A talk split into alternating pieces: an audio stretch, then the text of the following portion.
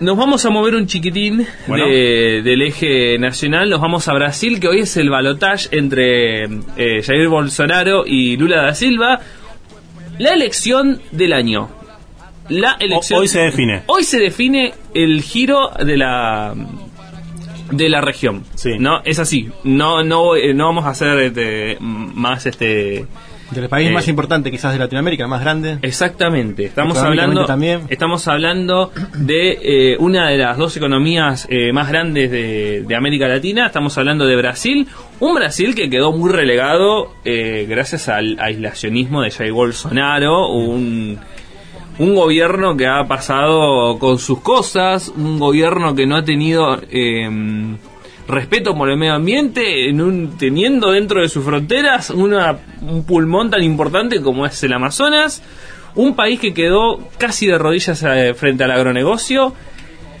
Las encuestas están dando de que eh, Lula va, va a ganar esta elección, va a ganar esto. Eh, no quizás con la contundencia que alguno esperaría, uno esperaría que Lula le pegue una paliza, pero no va a pasar eso. Bueno, hubo, hubo mucho mucha polémica con el tema de las estadísticas, ¿no? De, la- de Las las, encuestas. consult- de las encuestas que fallaron eh, bastante en, el- en el número, ¿no? Que lo daban, ca- lo daban Más que, nada, más que nada con Bolsonaro, digamos. Acertaron bastante en, en- Claro. en los números con Lula, pero no con la gran cantidad de votos que estuvo en la primera vuelta Bolsonaro. Exactamente, es que ese es el problema, digamos, para las encuestas. Todos sabemos de que Lula or- eh, tiene eh, tras de sí una gran coalición que lo que lo, lo que la une va a ser eh, la, mm, el espanto a Bolsonaro y es un desafío, es un desafío muy importante el que va a tener Lula. eh, que hay que entender una cosa, porque mucha gente no lo entiende. El Lula que va, que posiblemente asuma en el plan alto a fin de año, no es el Lula que tuvimos en los años de la marea rosa, de, de la de la ola del socialismo del siglo XXI. Es otro Lula, es otro Lula porque es otra es otro Brasil. No es el Brasil que, que conocimos. Es un Brasil mucho más condicionado por el agronegocio, mucho más condicionado eh, por un montón de cosas, por un poder militar que está presente en Brasil a diferencia de nuestros de nuestros países, de la Argentina en especial, de Chile. eh, los militares tienen presencia, tienen presencia, es el gobierno más eh, militarizado desde la vuelta a la democracia. Estamos hablando de un gobierno que tiene un montón de cargos copados por militares. ¿No? Entonces, Lula, si, si hoy se confirma la, la tendencia y gana la. mm, gana Va a ser un Lula que va a tener que negociar, va a tener que. Va a ser un Lula más débil que, que conocimos eh, en su momento. De hecho, disculpa Brian, Sí. eso se ve en la fórmula presidencial con Gerardo Almín, que es un personaje de centro derecha, así que eh, todo el tiempo buscando eh, seducir a esos sectores eh, por parte de Lula. Me gusta esto que decís, Brian, eh, de, de- de otro Lula, ¿no? Pero también es seguramente por todo lo que pasó y porque es otro mundo. El mundo ha cambiado totalmente de cuando él gobernaba ahora. Es otro Lula. Él es otra persona. eh, pien- seguramente sus convicciones deben estar intactas, pero me parece que su forma de pensar o de ver a este Brasil o de ver al mundo, ¿sí? más, más allá de Brasil, es otro, es totalmente distinto. Exactamente, exactamente.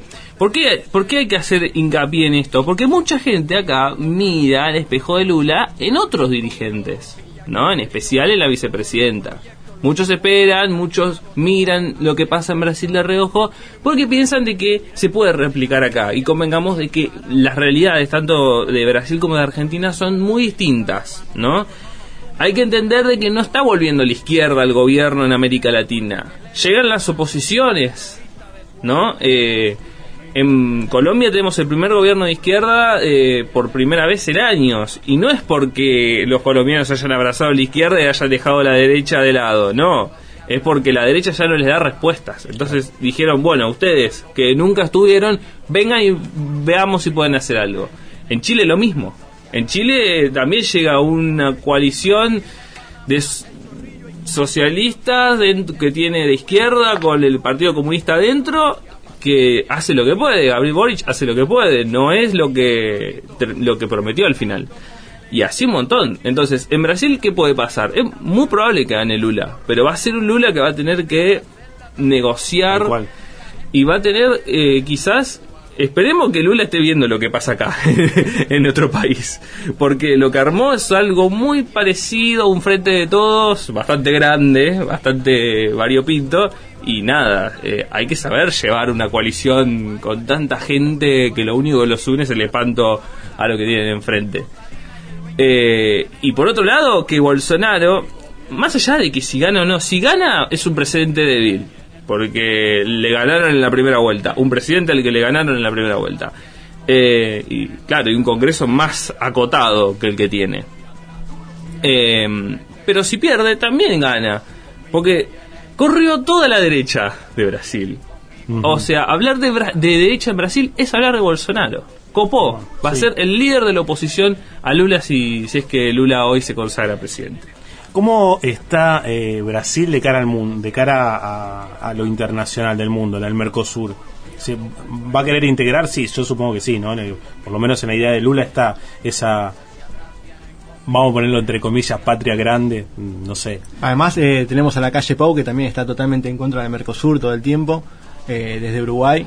Así Claro. que es importante el trabajo que pueda hacer Lula. Va a ser un desafío porque, bueno, Alberto finalmente va, no va a estar tan solo en medio de, eh, de, de los tres que tiene enfrente, que son, eh, bueno, hasta ahora Bolsonaro en Brasil, la calle Pou en Uruguay y Mario Abdo Benítez en Paraguay. Eh, pero tampoco no veo posible que el Mercosur tenga como una un, un, un reverdecer muy fuerte. Yo creo que se va a apostar más a un a primero recuperar el, el liderazgo regional que Brasil perdió con Bolsonaro. Es, es, es real que perdió. Pasó como con Trump en Estados Unidos. Eh, Estados Unidos perdió su lugar. No es que perdió porque es Estados Unidos, pero se relegó un poco, se retiró un poco de su lugar de primera potencia, de, intervenir. La verdad que Trump dijo eh, eh, hacer a América grande otra vez y se quedó ahí. ¿no? Y bueno, las otras intervenciones, todo, se limitó muy poco a intervenir, ¿no? Es, es, una ironía que el presidente más de derecha eh, yanqui sea que menos interviene. Pero bueno, es este... es- para, para analizar eso. es, es para, es para analizar. Y Bolsonaro hizo lo mismo, se relegó mucho hacia, hacia adentro.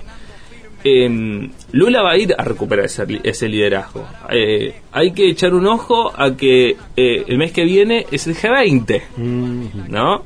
Vamos a ver cómo se para Brasil ahí, cómo se paran todos los países, porque parece que va a ser el último G20 donde van a estar todos, li- todos, todos contentos, todos unidos, porque entre el G7 por un lado, Rusia por el otro, los BRICS, que los BRICS son Brasil, eh, Rusia, India, China y Sudáfrica, van a sumar países, entre ellos la Argentina. Vienen cambios en la geopolítica. Este año es un año de cambios y la elección en Brasil mm, va a venir a cerrar un poco ese año. Eso es lo que pasa. Y en cuanto al ambiente electoral, ¿cómo estamos en Brasil? Las calles. Las calles, a ver, una diputada, ayer una diputada, se conoció en redes sociales, una diputada que fue a perseguir armada a un militante de, de, de Lula, o sea, ya sabemos de qué signo es la diputada. Bien, la tolerancia bien. Una- la- claro, la- pero lo mismo, es un problema eh, que va a enfrentar el nuevo gobierno, que es la violencia política. Una violencia política que, ojo, no, eh, ya existía antes, pero Bolsonaro la potenció. Tal cual, si acá hay una grieta, eh, allá hay un abismo entre las dos, no, no, y, y- y muy marcada, un, un discurso de odio constante. Bueno, eh, mis queridos amigos, lo vivimos en el debate, de- creo que, ¿cuándo fue el debate presidencial entre Lula y Bolsonaro? El viernes. El viernes, donde se dieron con todo, se dijeron de todo. Eh, y ahí está implícito el discurso el discurso de odio no Eh, y separando las aguas bien marcadas entre ellos dos así que bueno eso obviamente después se manifiesta en, la- en las calles en el Claro, a ver, convengamos una cosa. Eh, el gobierno de Bolsonaro no comienza, pero casi comienza con el asesinato de Mariel Franco, una eh, dirigente importante del Brasil, eh, en circunstancias eh, que dejan claro que es violencia política. O sea, el desafío de- del nuevo gobierno, si Lula llega al gobierno, es controlar a los militares, bajar el nivel de violencia política, de, de- de odio, porque ese es un odio de verdad, eh, y tratar de ordenar un poco toda esa situación. No va a ser fácil, no va a ser fácil porque además de que va a tener eh, los, los problemas de afuera, va a tener los problemas de adentro, porque tiene que manejar su propia coalición. Y Brasil, sin coaliciones ya es un problema, yo no me quiero imaginar con coaliciones. Bueno, este es el, el, panorama que tiene Brasil. Hoy va a elegir a su nuevo presidente. Seguramente va a ganar eh, Lula. Esto, por lo menos las encuestas así lo dicen, aunque las encuestas, ustedes saben que siempre no no mienten, pero más o menos pueden fallar. Sí, puede fallar, le pegan mal, le, pegan mal, palo. Pero la realidad es que es muy difícil que Bolsonaro revierta esa esa diferencia tan grande. Eh, va a ganar Lula, va a tener las complicaciones propias de su gobierno eh, y bueno, veremos qué nos pasa porque eh, obviamente las consecuencias también caerán, caerán en nuestro país.